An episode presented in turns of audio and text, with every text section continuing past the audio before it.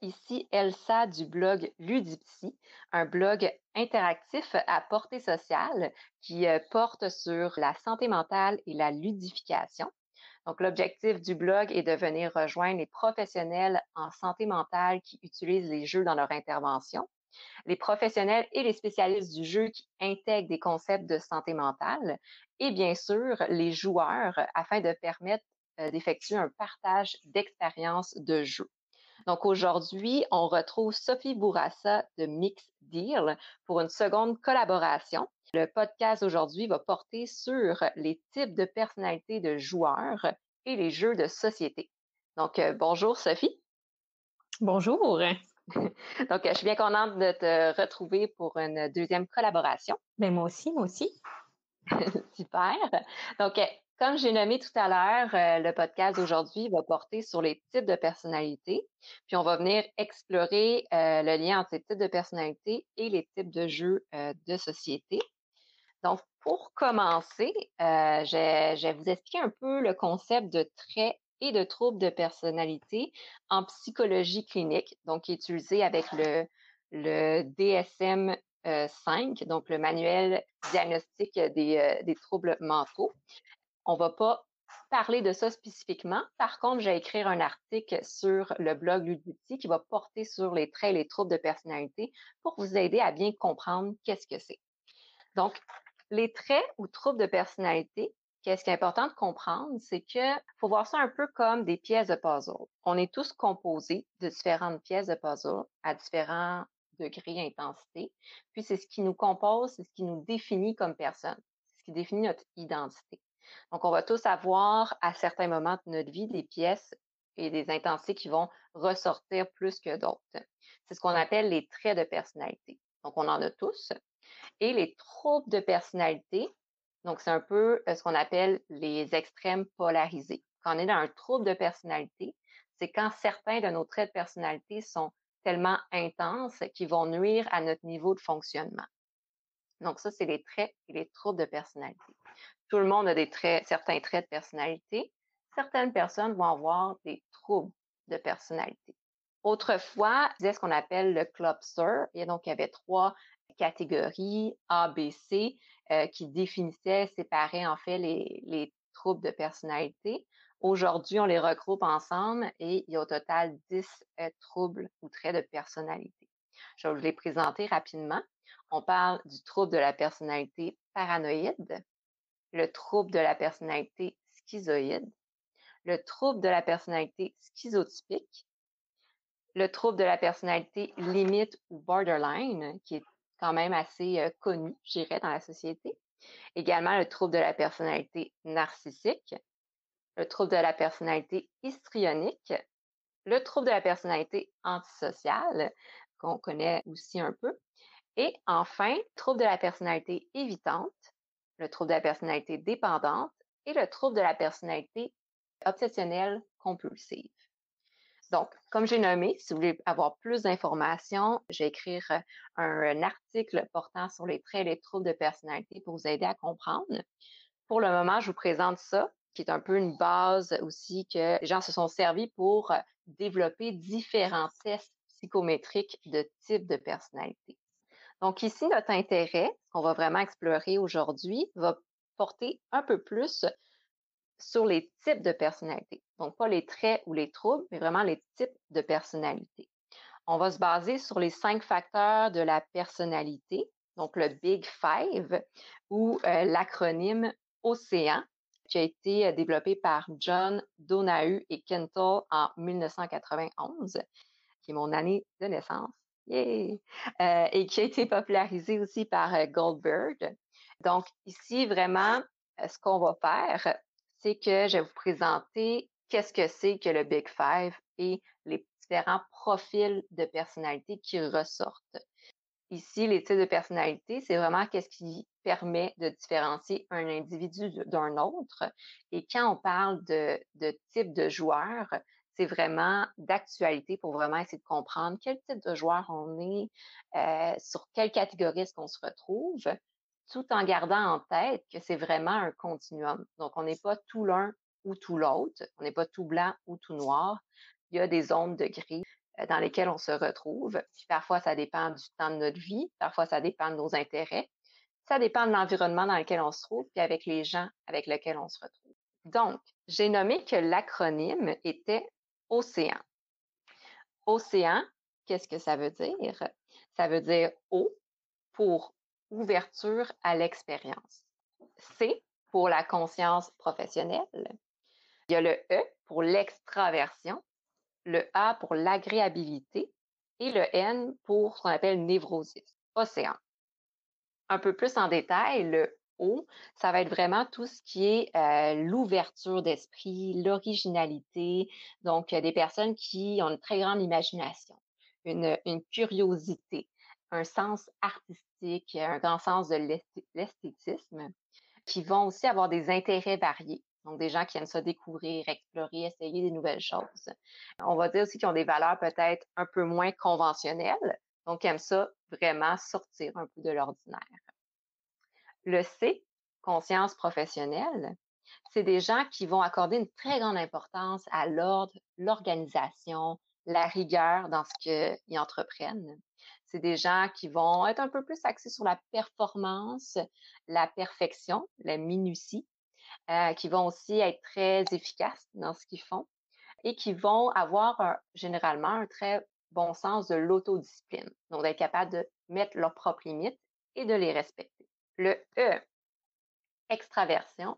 Donc, c'est des gens, bon, ça vient ici, extraversion, extravertis.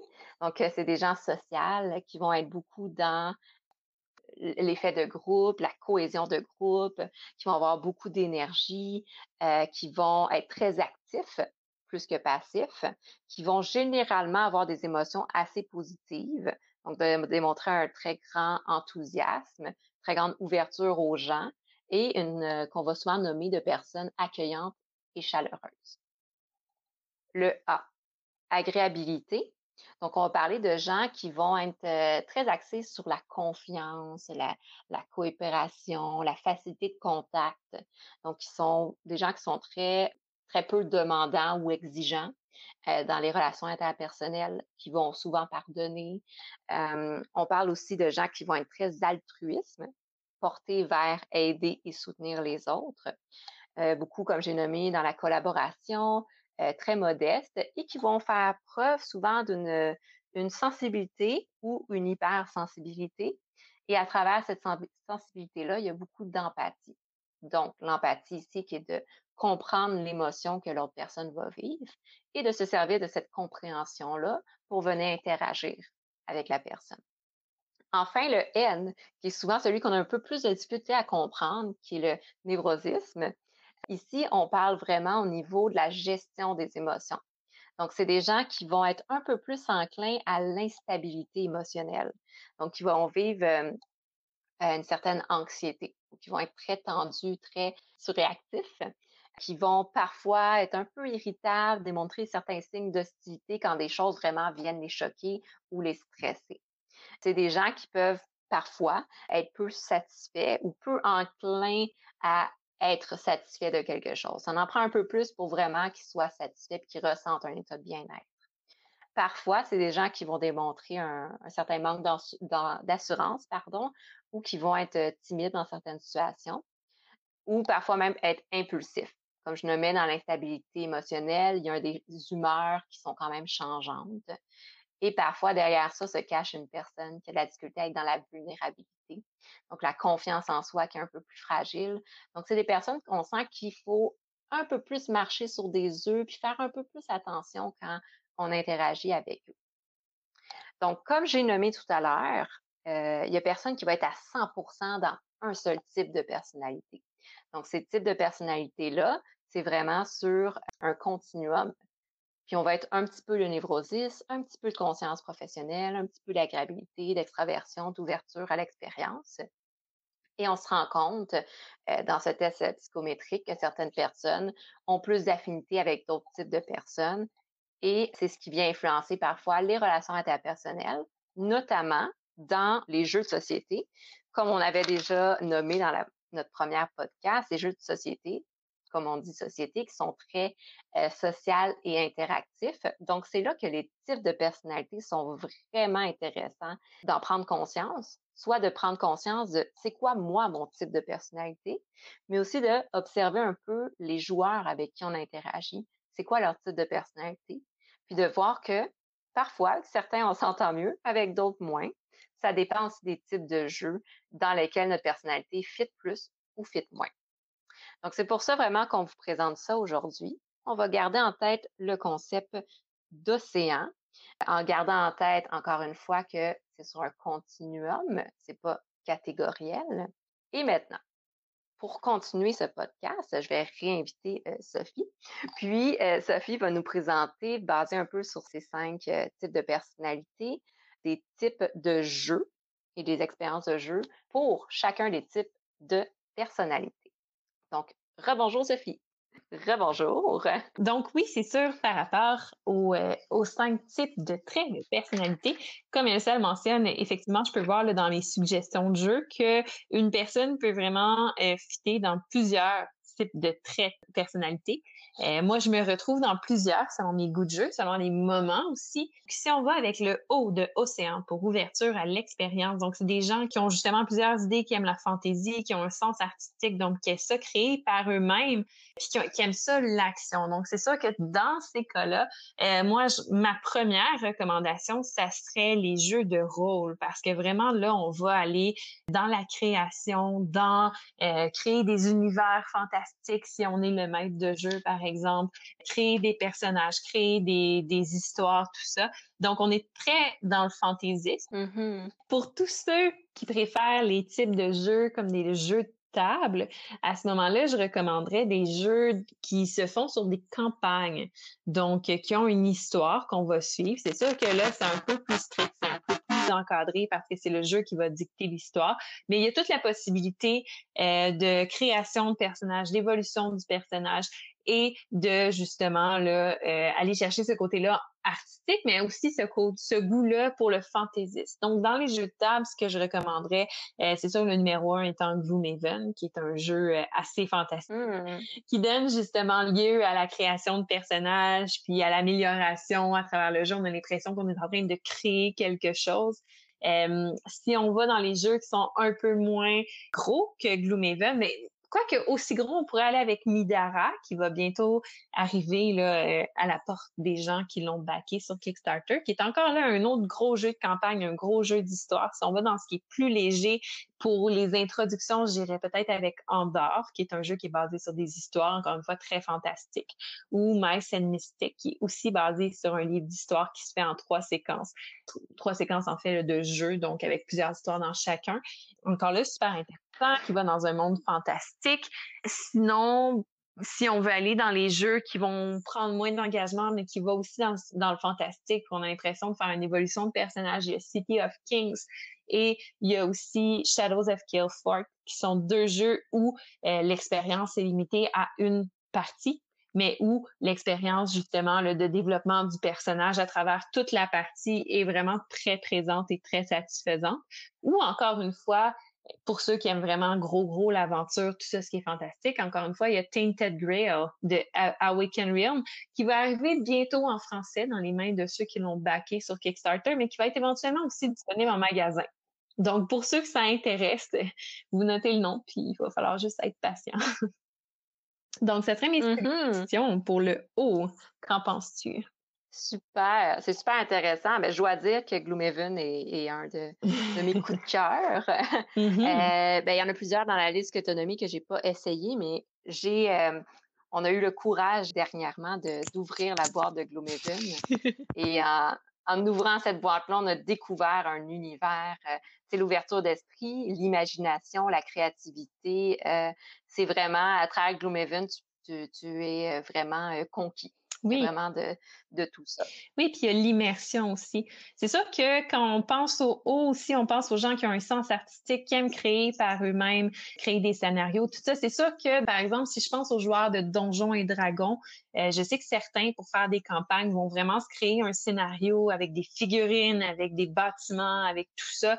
Donc là, il y a un sentiment de créativité. Sinon, je sais aussi qu'il y a des jeux que c'est pas des jeux de guerre, parce que là, je me ferais chicaner par certains en disant ça, mais des tabletop miniature wargame, donc des jeux de guerre de miniature comme par exemple Warhammer, où là, ça amène le joueur à vraiment faire la création de terrain, euh, ses figurines, tout ça, faire la peinture, tout ça. Donc, ça peut aller rechercher les personnes qui sont dans le haut. Mm-hmm. effectivement. Puis j'ai ajouté deux petites choses parce que euh, ben, je, me, je me reconnais quand même pas mal dans, dans le haut. Puis tout ce qui est le, côté du sens artistique, l'esthétisme aussi, qui, moi, naturellement, va m'intéresser dans un jeu. Et là, je nommé des coups de cœur qui sont pas des gros, gros jeux, c'est des jeux très accessibles à tous, mais j'ai quand même nommé Dixit et Mysterium, qui sont deux jeux que j'ai vraiment adorés au niveau de l'esthétisme. Euh, puis justement, c'est des jeux dans lesquels le, le sens artistique fait partie du jeu. Donc, euh, de regarder des images, de décomposer la, les photos, les couleurs. Donc, je trouvais que c'était un, jeu qui venait vraiment me chercher euh, au niveau euh, curiosité, imagination et esthétisme. Oui, effectivement. Parce que, puis on va retrouver chez le haut aussi des gens qui vont être justement prêts à, à faire une petite étape de plus dans certains jeux de société pour le rendre justement esthétiquement plus beau, plus agréable à jouer. Donc, mmh si on passe au C qui est conscience professionnelle, donc on retrouve des gens qui ont besoin de prouver un peu leurs compétences, qui ont besoin d'ordre, donc de rigueur dans leur jeu, qui ont besoin d'avoir un sentiment de performance aussi, puis d'avoir le sentiment d'avoir euh, toute la possibilité de créer leur propre stratégie, d'être responsable un peu de leur jeu. Donc, vous voyez venir, surtout si vous avez écouté notre première podcast de l'outil. Donc, pour ces personnes-là, c'est des gens à qui je recommanderais des jeux où le hasard est très peu présent. Donc, des jeux qui sont plus demandants au niveau du joueur, étant donné que justement, on peut pas se fier sur le hasard, ce qui veut dire que si ça fonctionne bien, ça fonctionne vraiment bien, puis c'est grâce à vous. Si ça fonctionne moins bien, eh ben, encore une fois, ça peut être un concours de circonstances, mais c'est ça. Donc, c'est des jeux qui vont demander un grand investissement au niveau euh, mental du joueur, pour développer une stratégie efficace sur le long terme. Donc, dans ces jeux-là, on va aller dans les gros Eurogames, par exemple. Les Eurogames étant des jeux qui sont moins moins des jeux de confrontation. Donc, euh, généralement, l'interaction avec les joueurs est plutôt limitée. Dans un jeu de style euro, ce qu'on va aller chercher à faire, c'est d'aller placer des ouvriers pour aller récolter certaines ressources, faire certaines actions qui vont nous permettre au final de pouvoir faire, de pouvoir se développer avec les ressources qu'on va accumuler. Le but étant de maximiser la façon qu'on va aller créer des points. Donc, euh, puis dans, dans ces, ce type de jeux-là, on va aller retrouver, par exemple, les euh, Engine Builder, donc euh, un autre type de jeu où on va créer un engin qui devient de plus en plus efficace au fur et à mesure de la partie. des jeux aussi où on va créer un tableau devant soi. Donc, au fur et à mesure de la partie, on va développer. Donc, pour les tableaux, je vais penser pour, euh, comme Agricola, où on développe sa ferme devant nous avec les animaux, tout ça. Je vais penser à Underwater Cities, où là, on va aller développer nos villes sous-marines avec euh, nos chemins, nos, nos, euh, nos, usines de transformation, tout ça pour avoir un système le plus efficace possible qui va nous rapporter le plus de ressources possible. Je penser également à Terraforming Mars, où là, ça va être les cartes qui vont nous amener un, certain engin au fur et à mesure de la partie. Donc, on va commencer, on va pas produire tant que ça. Puis au fur et à mesure que la partie va aller, on va devenir de plus en plus efficace dans certains domaines, se spécialiser pour pouvoir gagner des points. Euh, un autre engine builder auquel je pense, c'est Everdell, qui est encore une fois, on va construire notre petit village avec euh, dans, dans, un monde super mignon pour ceux qui aiment les jeux très cute avec une esthétique très beau. Donc, on se retrouve dans le haut et le C, je recommande ce jeu. Donc, Everdell, qui est un autre jeu Dungeon Builder. Si on va dans les gros Eurogames, donc là, c'est pas tant un engine builder, un petit peu, euh, mais on va être plus fixé sur comment est-ce qu'on va être capable de maximiser nos tours, aller chercher les actions qu'on a besoin pour pouvoir réaliser ce qu'on a besoin de réaliser pour faire des points. On va penser par exemple à Anachronie, à Gaia Projet, qui sont des jeux très demandant au niveau euh, mental pour les personnes avec qui, qui jouent à ces jeux-là. On va penser aussi à tous les jeux de Stone Meyer qui sont très, très, très bons dans les Eurogames. Donc, Sight, Viticulture, Chatterstone, euh, Wingspan, qui là, il est un peu plus un engine builder, comme j'expliquais tantôt pour les autres, donc il va rentrer dans cette catégorie-là. Mais vous voyez le principe. Donc, d'un côté, il va y avoir ces jeux-là qui vont être satisfaisants pour la personne parce qu'il n'y a pas beaucoup de place au hasard. Mais il y a aussi peu de place à l'interaction entre les joueurs. Donc, ça, c'est quelque chose qui peut être un turn-off pour plusieurs personnes. Donc, à ce moment-là, euh, si on veut des jeux à interaction avec plusieurs joueurs, on va aller chercher des jeux justement où, encore une fois, la chance est un très petit facteur dans le jeu. Donc, euh, c'est pas parce qu'on a été chanceux avec un lancer de dés qu'on on a forcément remporté la partie. S'il y a des dés, on va vouloir que les dés, à ce moment-là, aient pas beaucoup d'influence ou soient facilement modifiables. Que dans le fond, ils soient pas trop punitifs. Que même si on n'a pas de chance au lancer de dés, on ait d'autres moyens de se reprendre dans le jeu. Donc, par exemple, je pense à Twilight Imperium, qui est franchement pas pour tout le monde étant donné la longueur de la partie, mais qui est un de ces styles de jeu-là. Sinon, on va aller dans les jeux plus de, de parce que là, Twilight Imperium, c'est un 4X qu'on va appeler, donc un jeu où on explore, on expand, on exterminate, puis c'est quoi l'autre? Explore, expand, expand. Et euh, il y en a un autre, là, c'est un 4X. Bref. De 3X et demi en ce moment. Oui, c'est ça. On va retrouver le 4X d'ici, euh, d'ici la fin de l'épisode. Donc, ça, c'est Toilette Imperium. Sinon, on va aller dans les jeux plus de contrôle de territoire. Donc, des jeux de guerre où on va aller essayer de vraiment euh, aller justement contrôler les territoires versus les autres personnes. Donc, si je pense à des jeux où les dés ont pas beaucoup d'impact, j'irai pas vous dire de jouer à risque. Je pense que les gens retrouveront pas la satisfaction justement d'être le seul responsable de leur réussite. Je vais y aller plus avec un jeu comme Game of Thrones où même les confrontations sont faites avec des cartes. Je vais y aller avec Heroes of Land Errancy. Ça, c'est encore une fois un 4X dont le quatrième X nous est pour l'instant inconnu. J'ai mm-hmm. Lord of Hellas, qui est un autre jeu de justement de contrôle de territoire très très bon où il n'y a pas de part de hasard non plus. Donc vraiment avec ce type de jeu-là qui va être plus satisfaisant pour les personnes qui justement cherchent la performance euh, et la rigueur dans un jeu. Wow, super intéressant. On voit que tu en as nommé plusieurs. Euh, les noms des, euh, des, jeux vont être euh, sur le, blog Ludipsy mm-hmm. pour ceux qui veulent justement en essayer parmi ceux-là ou en découvrir des nouveaux. ce que je trouve intéressant dans ce que tu as nommé, c'est que tu les as divisés justement en différentes catégories. Donc, il y en a que ça va être un peu plus pour venir contrôler le territoire, un peu plus pour venir construire des choses. Mais qu'est-ce qui ressort vraiment, c'est l'aspect ordre, organisation, stratégie, puis peu de place au hasard, comme tu as nommé. Et voilà. Super, j'ai bien compris. Tu as bien compris. Ça veut dire que le message était clair. Youpi! Donc, dans extraversion, on a des gens qui sont grégaires, qui ont, qui ont besoin de quelque chose qui vont bouger. Donc, c'est des gens qui sont énergiques, ce qui veut dire en, fait que justement, on les assurera pas 12 heures pour une partie de toilette impériale. Donc, je dis 12 heures là, mais 12 heures étant parce que c'est le gros euh, comment qu'on dirait ça, préjugé qu'on a sur le jeu. je voudrais qu'en quatre heures, ça joue, mais bon, la question n'est pas là. Les gens, plus eux, ne s'inscriraient pas pour une grosse partie comme ça. Donc, c'est des gens qui ont besoin d'aventure, qui ont besoin d'avoir des émotions en jouant, euh, puis tout ça. Donc, j'irais avec des jeux plus simples. Je, je conseillerais des jeux où il y a de l'action pour ces personnes-là. Donc, j'irais peut-être dans des dungeon crawlers, qui est un autre type de jeu d'aventure qui pourrait aussi fonctionner pour nos hauts qu'on parlait tantôt.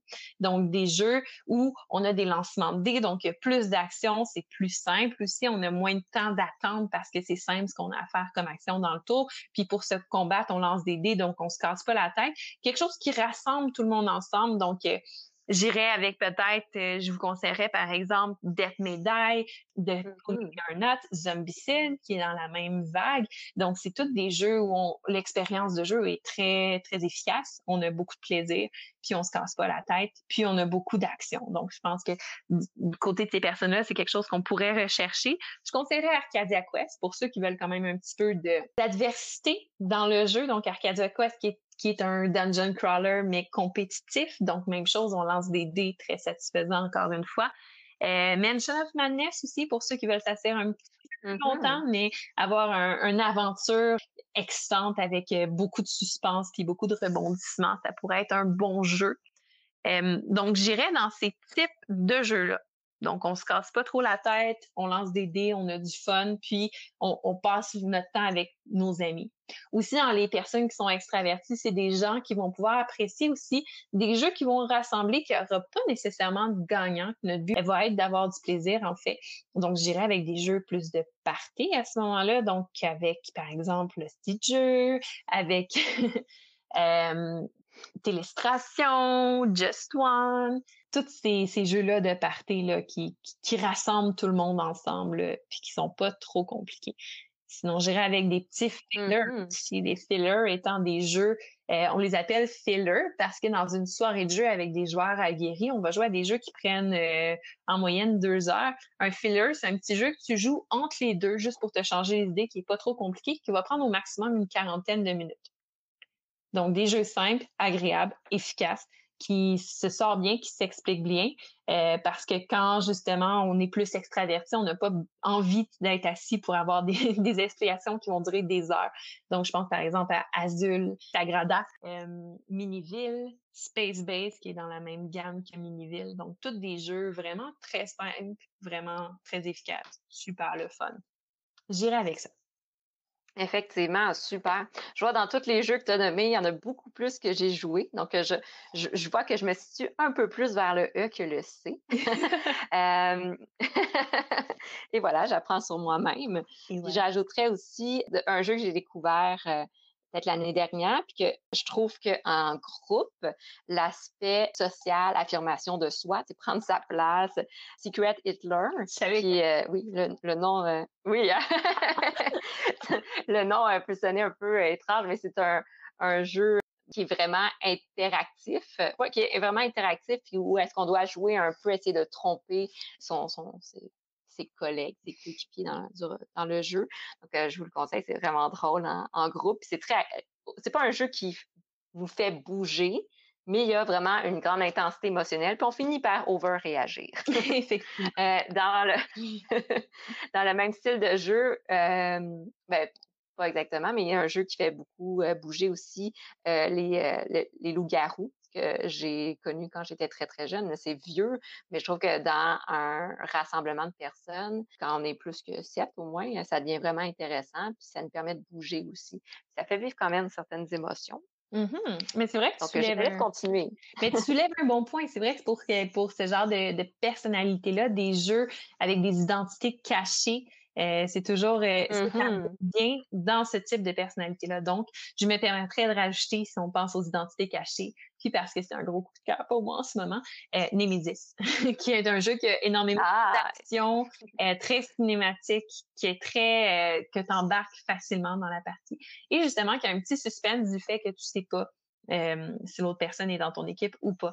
Même chose pour le jeu Who Goes There, qui est un, jeu qui, qui est encore une fois très de, très de suspense. Un bon jeu de partie, même si c'est un jeu qui demande un engagement un peu plus long. Mais en fait, le but de Who Goes There, je vais le décrire juste parce que c'est un jeu que j'aime beaucoup. C'est un jeu qui se passe en Alaska. Mm-hmm. Et le but étant euh, qu'on est des scientifiques, on a découvert un alien congelé, on l'a ramené à notre laboratoire euh, en Alaska. Et finalement, ben, l'alien décongèle et disparaît. Puis là, on se demande qu'est-ce qui se passe. On est pogné en Alaska. Il y a un hélicoptère qui va venir nous chercher, mais pas tout de suite. Donc, il faut toffer le temps que l'hélicoptère arrive. Mais pendant ce temps-là, l'alien essaie de posséder euh, les joueurs. Donc, notre but étant de survivre, trouver ce qu'il va falloir, les points d'hélicoptère pour pouvoir quitter rapidement quand l'hélicoptère va arriver. Mais en même temps, il faut qu'on fasse confiance aux autres, coopérer pour qu'on puisse y arriver. Sauf qu'en même temps, on ne sait plus qui est infecté puis qui ne l'est pas. Puis une fois qu'on est infecté, on peut infecter d'autres joueurs. Donc, c'est un jeu où la paranoïa va vraiment être à son maximum et où justement tout le monde va se sentir très impliqué. Et voilà, c'est ça. Je pense que tu as bien nommé, c'est des jeux engageants. Mm-hmm. C'est qu'on se sent engagé dans le jeu. C'est ça qui fait vivre des émotions puis qui nous fait réagir et agir. le côté aventure, excité, euh, euh, émotion. Totalement. Je suis amplement d'accord. Donc, si on passe au A qui est agréabilité, donc juste comme ça en disant le nom, on dit ah ben ça doit être quelqu'un avec qui j'aurais envie de jouer à des jeux de société. ça fait sourire. Mais oui. Agréabilité puis on sourit déjà. Mais c'est ça. Donc agréabilité, on pense à, des gens euh, qui font confiance facilement aux autres personnes, euh, qui sont faciles d'approche, qui sont très altruistes, qui aiment beaucoup collaborer, qui sont très modestes. Donc euh, pour eux gagner, ça c'est pas important. Le but étant d'avoir une belle expérience avec tous les autres joueurs et qui ont beaucoup d'empathie, sont très sensibles à ce que les autres joueurs vont ressentir autour de la table. Donc là, je pense qu'il y a beaucoup de personnes qui, à la maison, doivent être en train de se dire exactement ce que je vais dire. Mais les jeux qui conviennent bien à ce type de personnes-là, en particulier, sont les jeux collaboratifs parce que les jeux collaboratifs. mais oui, hein. Donc les jeux coopératifs euh, ou collaboratifs, un des deux, mais on va dire plus coopératifs, c'est des jeux où euh, notre but étant de se mettre tout le monde ensemble pour réaliser un objectif commun afin de battre le jeu. Donc c'est le jeu qui va jouer contre nous et non les joueurs qui vont jouer contre euh, entre eux dans le fond. Donc tout le monde joue vers un objectif commun, il faut collaborer, il faut réussir à développer une stratégie, il faut exploiter les forces de tout le monde. Et euh, ça joue très, très bien quand tout le monde qui est autour de la table est A.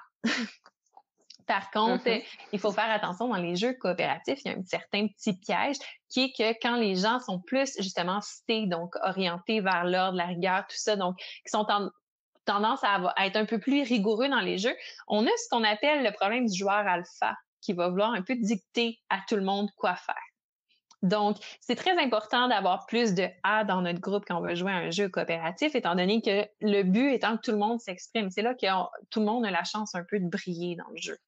Donc, les jeux coopératifs euh, que je vous suggérais, c'est ça que je ne peux pas ne pas suggérer ce jeu, euh, non seulement à cause de ce qui se passe en ce moment, mais surtout parce que c'est un classique et c'est un des piliers des jeux coopératifs, donc Pandémie.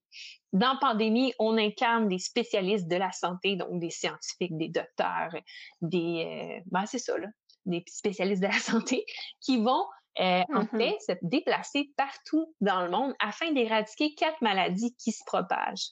Donc, c'est un jeu à difficulté variable, ce qui veut dire que ça ajuste selon euh, l'expérience du groupe de joueurs. Donc, si on est très, très bon, on peut rendre ça extrêmement difficile. Si on est moins bon, on peut rendre ça plus facile.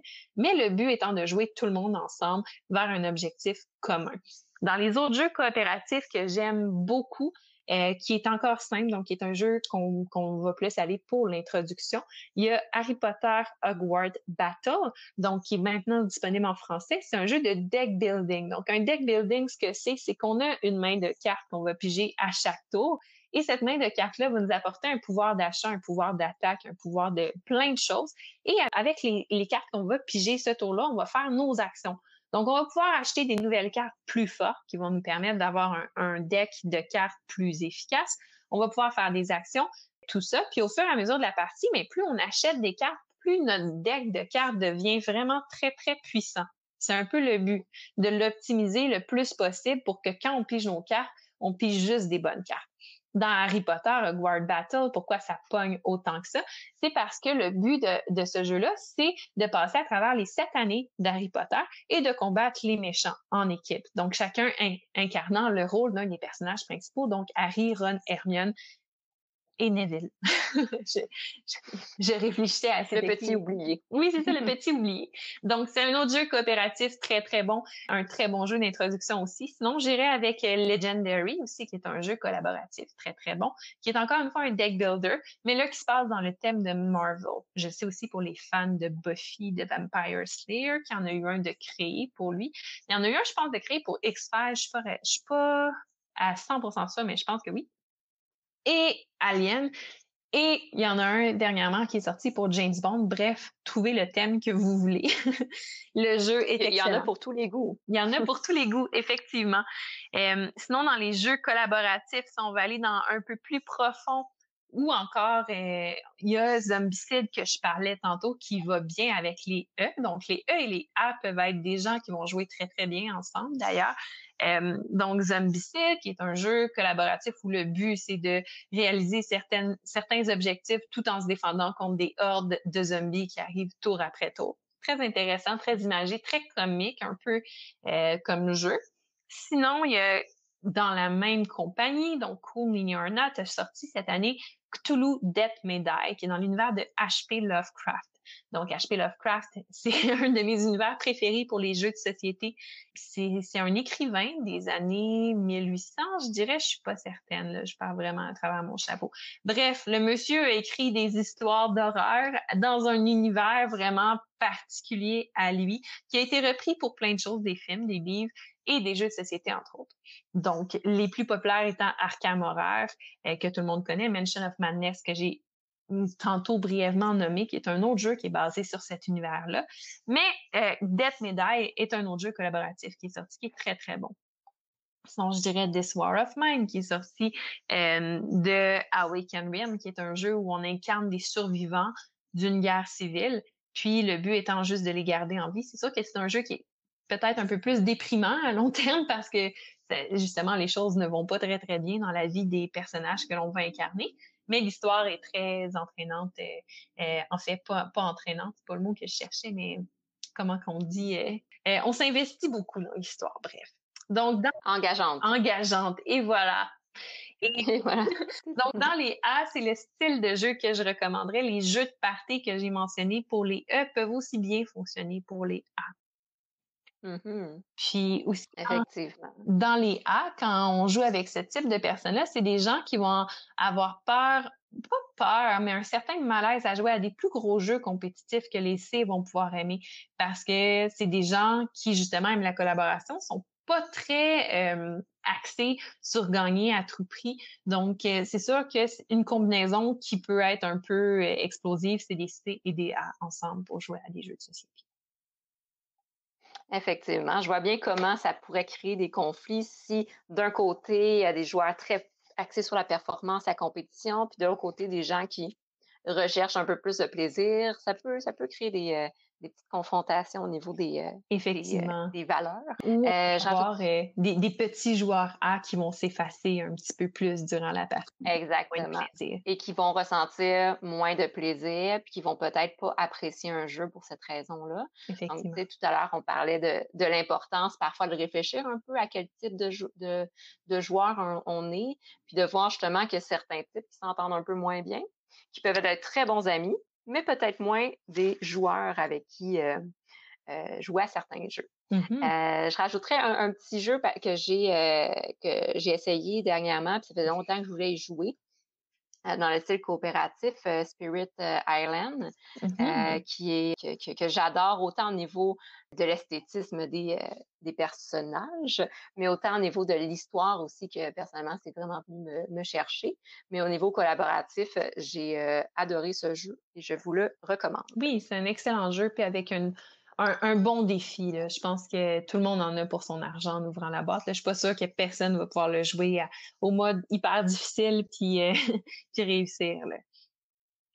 Effectivement, c'est un beau défi. Mm-hmm. Donc, ce qui nous amène à notre dernière catégorie, donc le névrosisme c'est plate. On dirait que juste avec le nom, il part déjà avec un petit, un petit désavantage. Oui, mais, mais petit. C'est un nez. Ouais, c'est à cause du nez. c'est ça. mais il faut comprendre que les, les personnalités, les, les personnes euh, qui ont un peu plus, parce que comme j'ai nommé, c'est pas à 100% on n'est pas à 100% dans le névrosisme, mais ceux que ça ressort un peu plus, c'est pas des, des, gens qui sont méchants, ennuyants ou, euh, ou euh, pas sympathiques c'est juste des personnes qui vont être un peu plus instables au niveau émotionnel. Donc, on parle ici des gens qui vont réagir un peu plus quand ils gagnent, quand ils perdent ou quand quelque chose leur convient moins.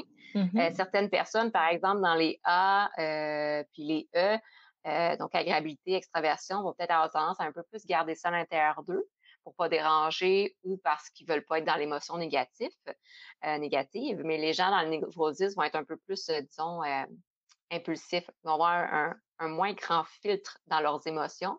Puis parfois, en situation de jeu, ça peut, euh, ça peut créer des petits conflits.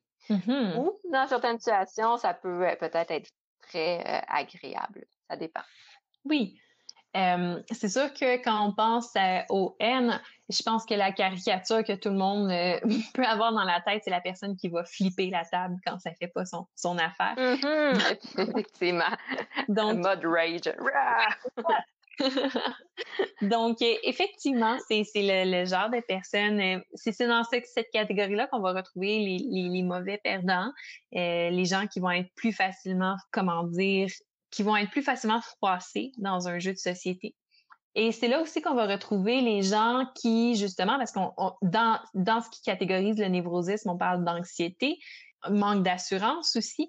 Donc, c'est des gens qui, qui vont avoir tendance à développer ce qu'on appelle le analysis paralysis. Donc, des gens qui vont prendre plus de temps à réfléchir à leur tour de jeu par peur euh, de faire une erreur ou de pas être assez bon ou par désir de gagner parce qu'ils veulent pas perdre, justement.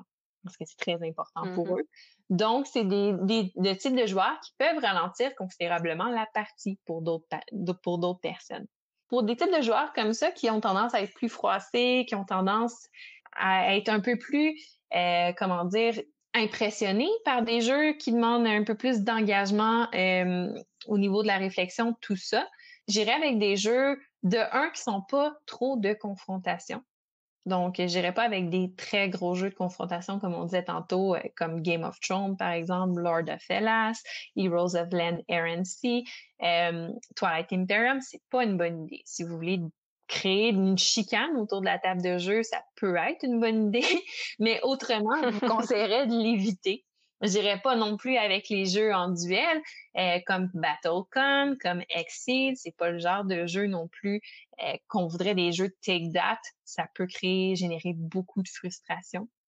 Euh, sinon, les, les autres types de jeux que je dirais pas, c'est des, d'autres jeux qui demandent trop d'engagement au niveau de la réflexion comme par exemple des gros jeux euro qu'on nommait tantôt ou des ou des engine builders. Donc, c'est des jeux qui vont aller demander une réflexion supplémentaire. Puis pour les gens, justement, qui ont tendance à faire du analysis paralysis, donc prendre beaucoup de temps pendant leur tour, c'est le type de jeu qui va, qui va techniquement avoir tendance à aller générer le plus ça, parce que à chaque tour, il faut qu'ils réfléchissent à leur action, à qu'est-ce qu'ils veulent faire, tout ça. Donc, je me concentrerai sur des jeux qu'on parlait tantôt, donc un type filler, donc des jeux qui prennent pas trop de temps à jouer, qui sont pas trop de confrontation. Donc, soit j'irai avec des jeux coopératifs, c'est un très bon candidat pour ça parce que c'est le genre de jeu où justement il y a de la collaboration, le but est de gagner contre le jeu, donc on risque moins de se froisser.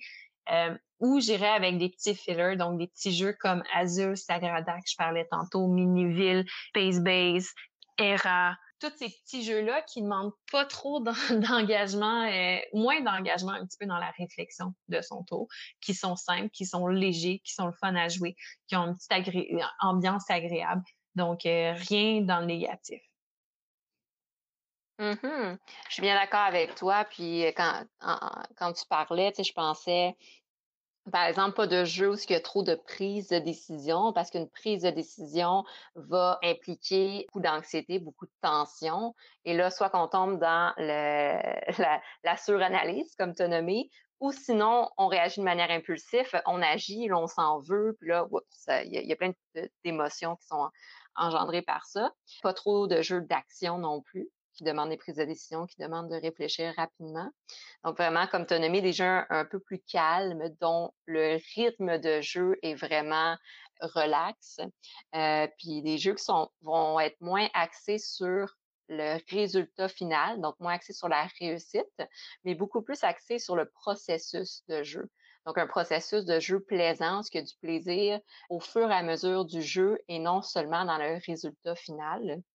Donc, tout de suite, il y a un autre jeu qui m'est venu en tête dans les euh, jeux à ne pas faire euh, parce que j'ai joué puis c'est tellement stressant comme jeu, c'est euh, Captain Sonore. Donc on est en plein oh. dans l'action d'un vaisseau, d'un vaisseau, d'un d'un sous-marin. un sous-marin. puis on est en, immersion en fait, donc le jeu se passe en, temps réel et on attaque l'autre l'autre sous-marin et, on se fait attaquer en retour. Donc, on doit agir sous le moment présent, prise de décision. Ça serait le pire jeu pour une personne dans, euh, qui a un peu plus, disons, de, de pourcentage de névrosis. En contexte, pour les gens dans Capitaine Sonore, on va être des équipes environ quatre euh, par côté d'un gros euh, séparateur de table. Puis le jeu, comme Elsa le disait, se passe en temps réel, ce qui veut dire qu'il n'y a pas de pause, c'est pas du tour par tour, c'est vraiment plus, aussi vite que tu réussis à le faire, c'est là qu'on va le faire, mais le jeu est en totale collaboration avec les trois autres coéquipiers qui vont être dans le sous-marin. Donc, il y a une personne qui va, par exemple, servir à armer les armes qu'on a besoin. L'autre personne va servir à repérer le sous-marin ennemi. L'autre personne va diriger le sous-marin. Toutes ces personnes-là doivent collaborer. Puis si à un moment donné, il y a quelqu'un qui tombe dans la lune ou quoi que ce soit ou répond pas assez vite, bien, ça se peut qu'on fasse une erreur puis que l'autre euh, sous-marin, dans le fond, nous repère. Donc, c'est un jeu où tout le monde devient stressé, l'ambiance monte, les gens, euh, le ton monte aussi. Donc, c'est là où des gens qui peuvent être facilement froissés, ben, ils peuvent se sentir insultés, effectivement, parce que ça se peut qu'on se parle un peu plus raide, parce que là, on est stressé, on n'a pas beaucoup de temps, puis là, il faut réaliser ça, puis non, ça peut faire effectivement des, ça peut exploser. Effectivement. Donc, euh, ça, c'est un jeu à ne pas recommander. mais peut-être que vous vous reconnaissez dans ce jeu et je vous le suggère. Ça fait quand même euh, des euh, parties mouvementées. Oui, très, très bon. Donc, merci beaucoup, Sophie, pour la description des types de jeux associés au type de personnalité. Maintenant, peut-être pour passer à un autre petit sujet, on a découvert récemment, donc on s'est fait référer, Sophie et moi, un, site Internet, un, groupe, dans le fond, qui s'appelle, et pardonnez-moi mon anglais. je m'excuse pour tout le monde, j'ai mon petit chat qui est venu, qui s'est imité, donc si on entend miauler, c'est lui, je m'excuse. Bref, continue. Ce n'est pas Sophie, c'est le chat. Sophie qui fait des bruits de fond. Donc, euh, on a découvert Quantic Foundry, qui est dans le fond une, recherche qui a été faite sur, dans le fond, un laboratoire qui a fait un projet de recherche sur un mélange de sciences sociales et de sciences des euh, données, donc data science, euh, pour en, faire ressortir un peu ce qu'on appelle la, psychologie du jeu et qui a fait en fait que créer deux questionnaires, un questionnaire pour jeux vidéo puis un questionnaire plus pour jeux de société.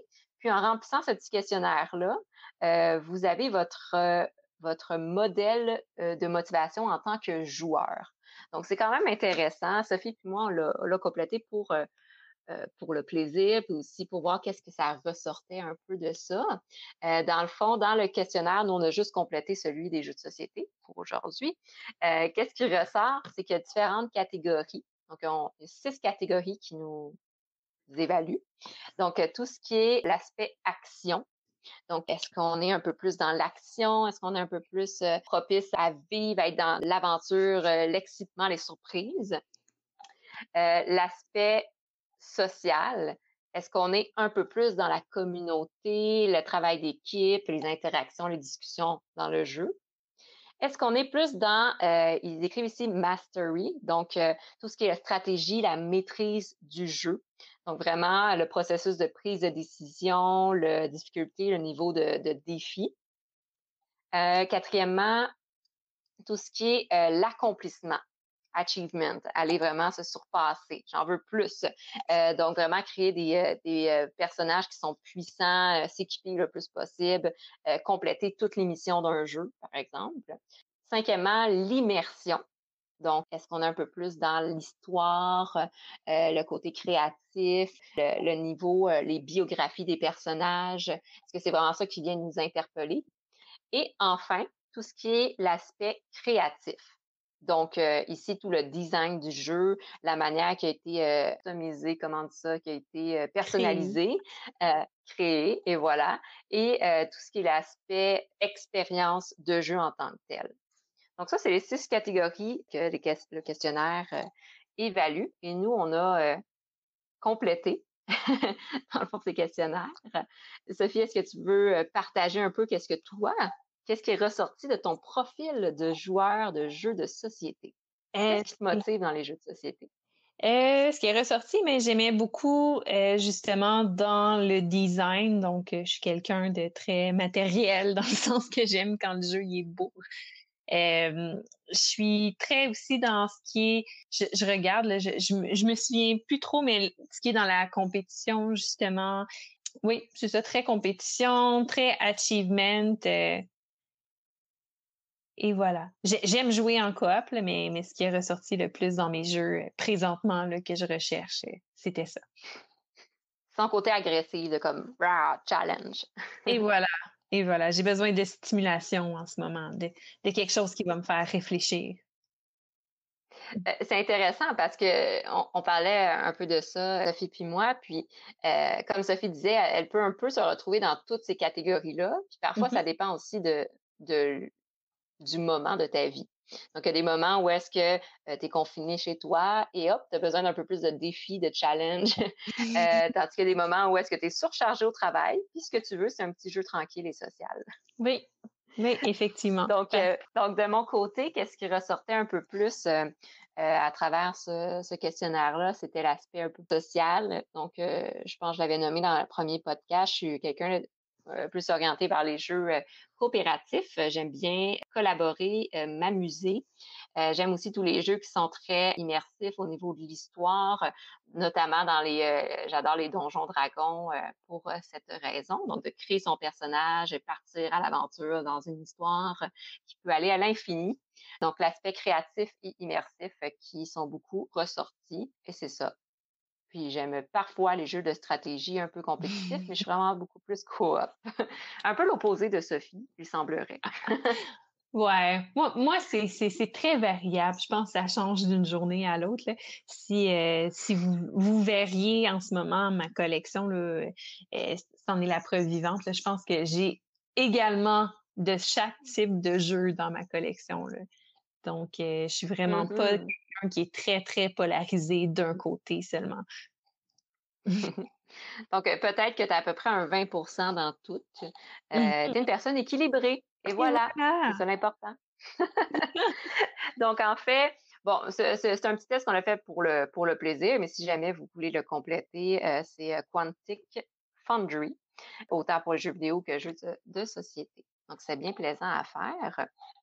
Est-ce que Sophie, a quelque chose que tu voudrais rajouter sur les types de personnalités, euh, le Big Five euh, Océan qu'on a vu, par rapport à des jeux que tu voudrais rajouter? Euh, non, je pense que ça, c'est complet comme ça pour, pour les types de personnalités. je pense que ce qui est à retenir de, de cette expérience-là, c'est que notre personnalité varie à travers le temps, sur une échelle de temps, donc ça change beaucoup ce qui veut dire que ce qui peut vous convenir comme jeu, ça dépend en fait, je pense, plus de comment vous vous sentez à ce moment-là pour euh, vous orienter pour quel type de jeu, mais j'espère qu'on vous a donné des pistes qui vont pouvoir vous aider. Effectivement. Puis sur le blog de Ludipsy, vous allez voir euh, des articles qui vont être basés sur ce qu'on a discuté aujourd'hui. Donc, à chaque fois qu'on présente des podcasts, on présente au niveau aussi euh, visuel sous forme d'articles pour ceux qui préfèrent avec des petits outils pour venir euh, compléter un peu ce qu'on a discuté. Donc, vous allez pouvoir euh, voir sur le blog plus d'informations euh, sur les types de personnalités. Vous allez pouvoir voir aussi, vous, dans quoi est-ce que vous vous reconnaissez. Mm-hmm. Et également, on vous invite à, nous écrire soit sur la page Facebook de Ludipsy ou de Mixdeal ou sur le blog de Ludipsy si vous avez, vous, des styles de jeux que vous voudrez nous partager selon votre personnalité ou juste des jeux que vous aimez puis que vous jugez qui pourraient plaire à une majorité de personnes, euh, on vous invite à nous les partager. Donc, c'était euh, le deuxième podcast euh, qui porte sur les types de personnalités et les, types de joueurs et les jeux de société avec euh, Sophie Bourassa de Mixdeal et moi-même, Elsa de Ludipsy. Donc, on espère que vous avez apprécié. Donc, au plaisir de vous, de collaborer avec vous prochainement. Donc, passez une belle fin de journée. À la prochaine.